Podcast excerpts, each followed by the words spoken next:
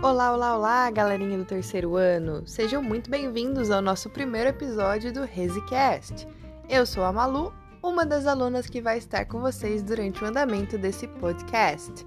Espero que vocês gostem!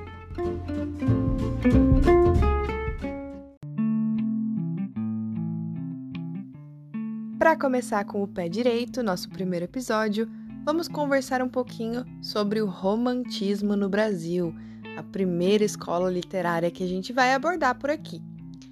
Para entender o romantismo, é importante que a gente entenda o contexto histórico. O que, que, é isso? Bom, o que estava acontecendo no Brasil quando o romantismo começou por aqui? Então, o que estava acontecendo? O Brasil tinha acabado de se tornar independente, lá em 1822, no século XIX. Então, faz um pouquinho de tempo aí, né?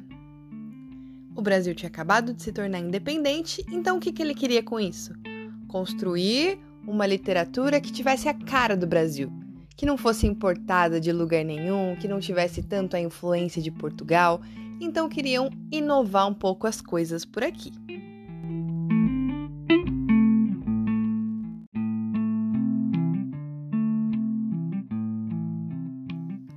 Para conseguir criar essa identidade nacional aí, sonhada pelos românticos da época, era importante que a gente achasse um herói nacional, não algo importado que viesse de outro país.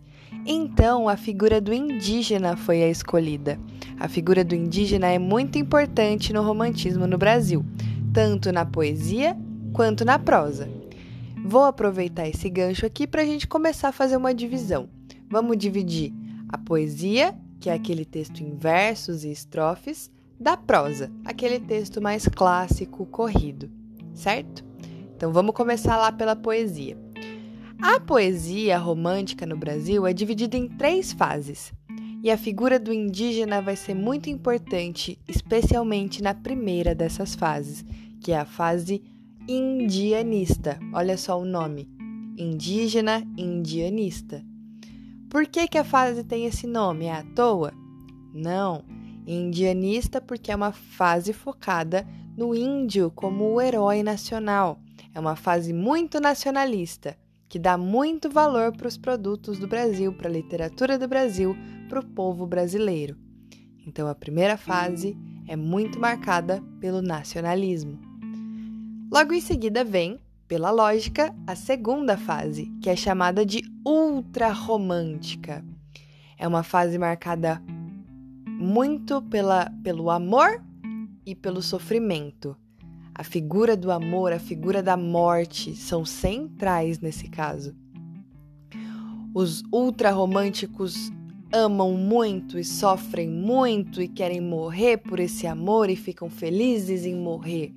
A figura da morte a presença da morte é sem, tá sempre por ali, na, na questão ultra-romântica.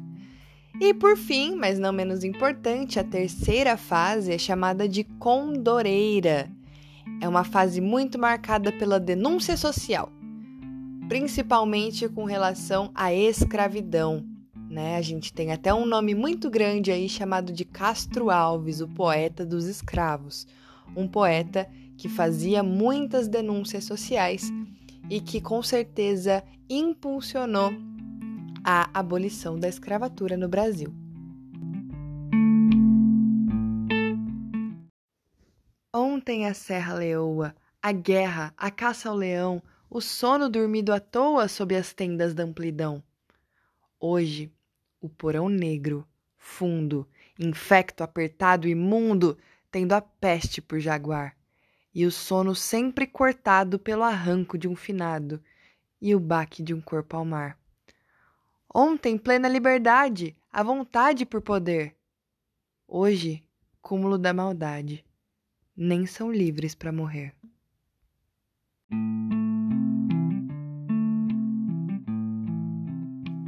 Nada como um trecho de O Navio Negreiro, de Castro Alves, para finalizarmos essa parte da poesia.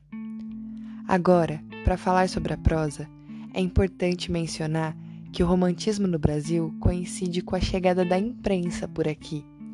Então, produzir e divulgar seus escritos ficou muito mais fácil. E com isso se popularizou bastante o romantismo por aqui. O nome mais importante que nós precisamos saber aqui é José de Alencar, um grande escritor do Brasil.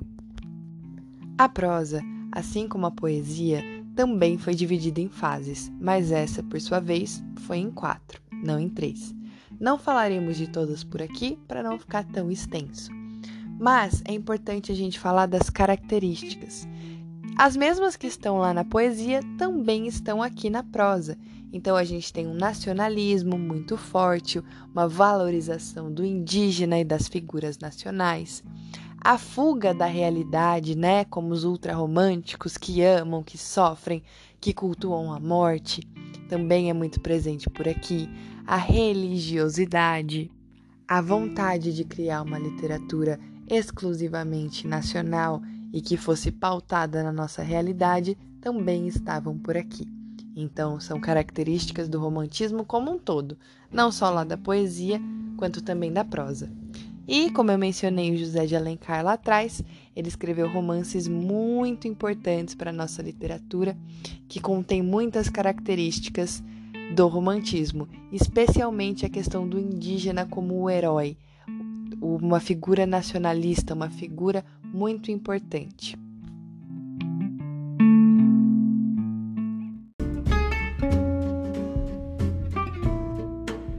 E assim chegamos ao final do primeiro episódio do ResiCast. Eu espero que você tenha gostado. Se você gostou, pode divulgar para o seu amigo, para sua amiga, para sua mãe, para seu tio, para o seu papagaio. E fiquem atentos que o segundo episódio já já chega, tá bom? Tchau, tchau, galera. Muito obrigada.